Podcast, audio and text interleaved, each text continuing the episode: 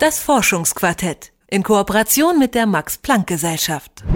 Nüsse, Gemüse, Milchprodukte, Fleisch oder Fisch. Wer die Stoffwechselkrankheit Phenylketonurie hat, für den sind diese Lebensmittel mit einer strengen Diät verbunden. Denn die darin enthaltene Aminosäure Phenylalanin kann vom Körper nicht abgebaut werden. Besonders für Kleinkinder ist diese Krankheit sehr gefährlich. Der Phenylalaningehalt im Blut muss deswegen ständig kontrolliert werden. Das bedeutet regelmäßiger Besuch beim Arzt und mitunter langes Warten auf die Testergebnisse. Ein neuer leuchtender Biosensor soll jetzt den Umgang mit der Stoffwechselkrankheit erleichtern. Denn mit diesem Biosensor kann der Wert von Phenylalanin im Blut schnell und selbstständig gemessen werden. Ganz bequem zu jeder Zeit und an jedem Ort. Kai Jonsson ist Direktor der Abteilung Chemische Biologie am Max-Planck-Institut für medizinische Forschung in Heidelberg und hat den Biosensor mitentwickelt. Hallo, Herr Jonsson.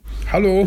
Bevor wir uns auf den Biosensor konzentrieren, lassen Sie uns nochmal über die Stoffwechselkrankheit Phenylketonurie sprechen. Bei dieser Krankheit kann die Aminosäure Phenylalanin nicht selbst abgebaut werden.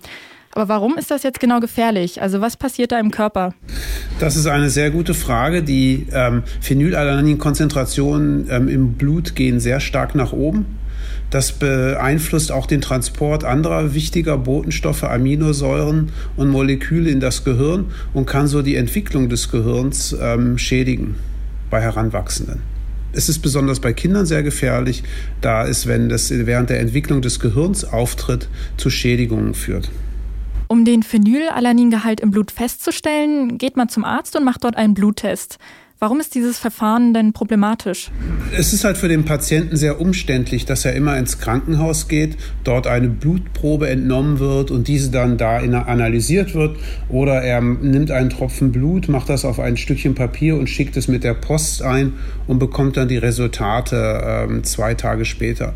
Und im Grunde genommen wäre es für die Patienten sehr schön, wenn sie etwas Ähnliches hätten wie das Glukosemeter dass man relativ einfach zu Hause oder auch wenn man auf Reisen ist, die Phenylalanin-Konzentrationen im Blut direkt bestimmt, ohne in das Krankenhaus zu gehen. Und dafür haben Sie ja jetzt diesen Biosensor entwickelt, der den Gehalt von Phenylalanin im Blut bestimmen kann. Und das Besondere dabei ist jetzt, dass es ganz ohne Arztbesuch geht, nämlich einfach und bequem zu Hause.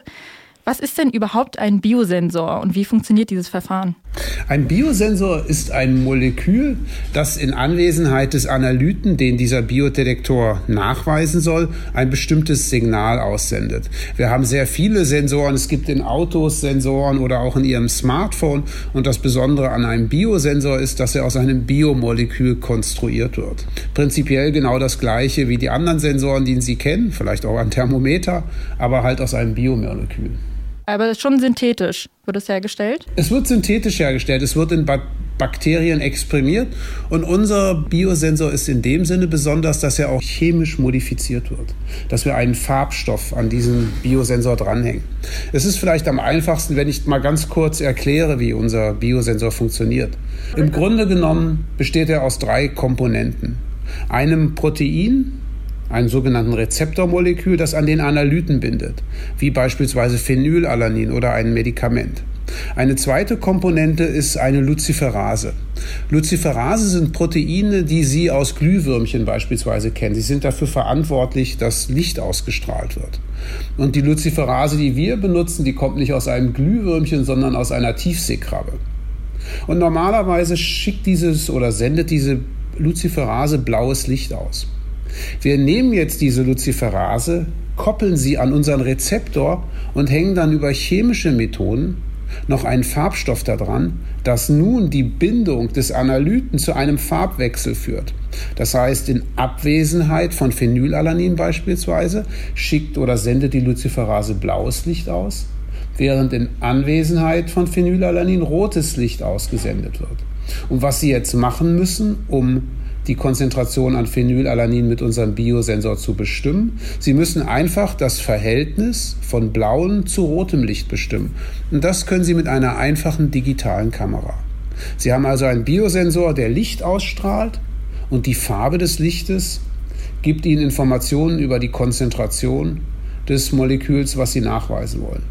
Und das Schöne an diesem Verfahren ist, dass es sich sehr gut für patientennahe Anwendungen eignet. Sie können das einfach auf einem Stück Papier machen, diesen Biosensor mit einer digitalen Kamera dann das Licht messen und ähm, er sehr einfach zu bedienen ist oder anzuwenden, nicht zu bedienen.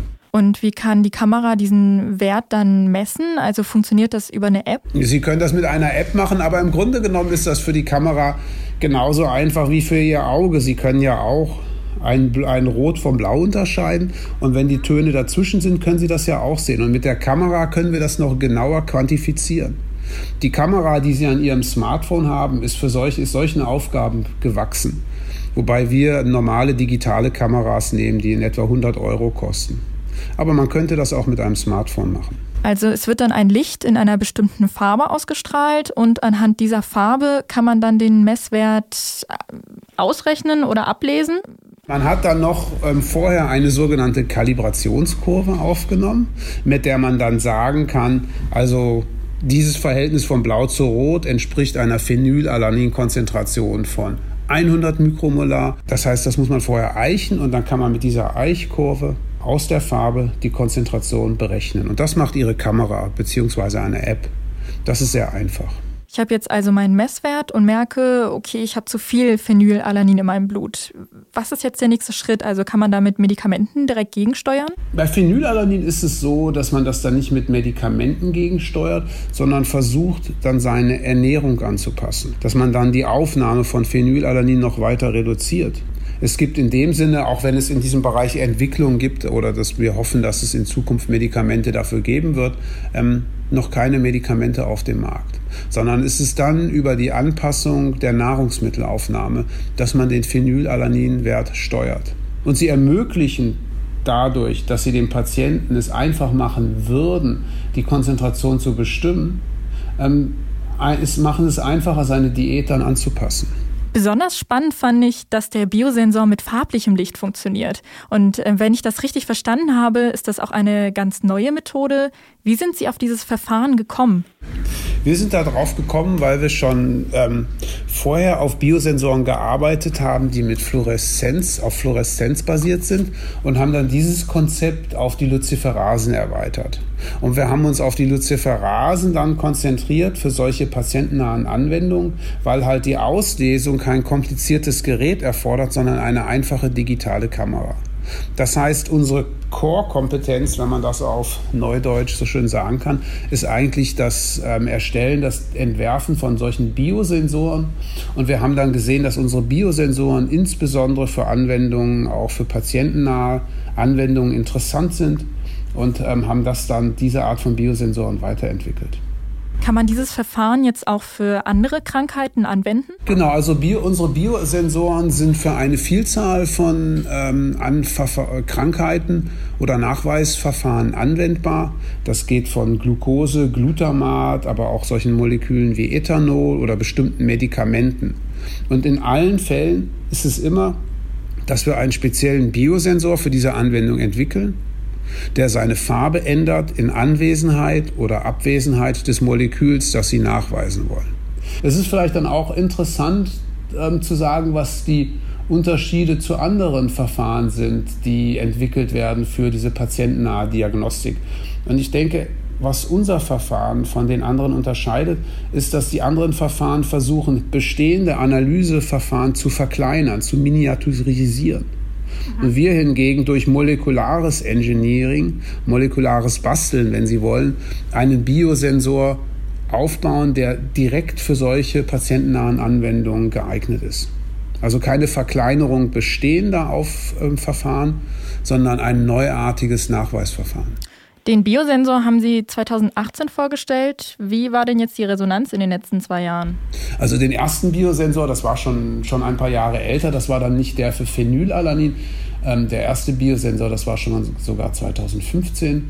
Ähm, der für Phenylalanin war 2018 und die Resonanz war sehr gut, wobei man aber auch sagen muss, dass der Biosensor funktioniert aber es ist uns für uns natürlich noch ein weiter Schritt ist von ähm, einem Biosensor, den wir im Labor verwenden können, zu einem Produkt, das man Patienten zur Verfügung stellen kann und die dann sich auf dieses Gerät oder dieses Analyseverfahren verlassen können und auch zu Hause messen. Das heißt, man muss dieses Verfahren weiter automatisieren und standardisieren.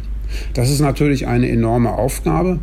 Und ich bin deshalb sehr froh, dass wir jetzt zusammen mit zwei Gruppen von der Fraunhofer Gesellschaft, einer Gruppe in Leipzig unter der Leitung von Dirk Kuhlmeier und einer Gruppe in Jena unter der Leitung von Norbert Danz die Möglichkeit haben, mit unseren Kollegen an den, an den Fraunhofer Instituten dieses Verfahren weiterzuentwickeln ähm, hin zu einem Produkt, hoffentlich. Allerdings ist das auch eine Arbeit, die sicher noch ein paar Jahre dauern wird. Ein neuer Biosensor soll den Umgang mit Stoffwechselkrankheiten erleichtern und eine selbstständige Überwachung der Blutwerte ermöglichen.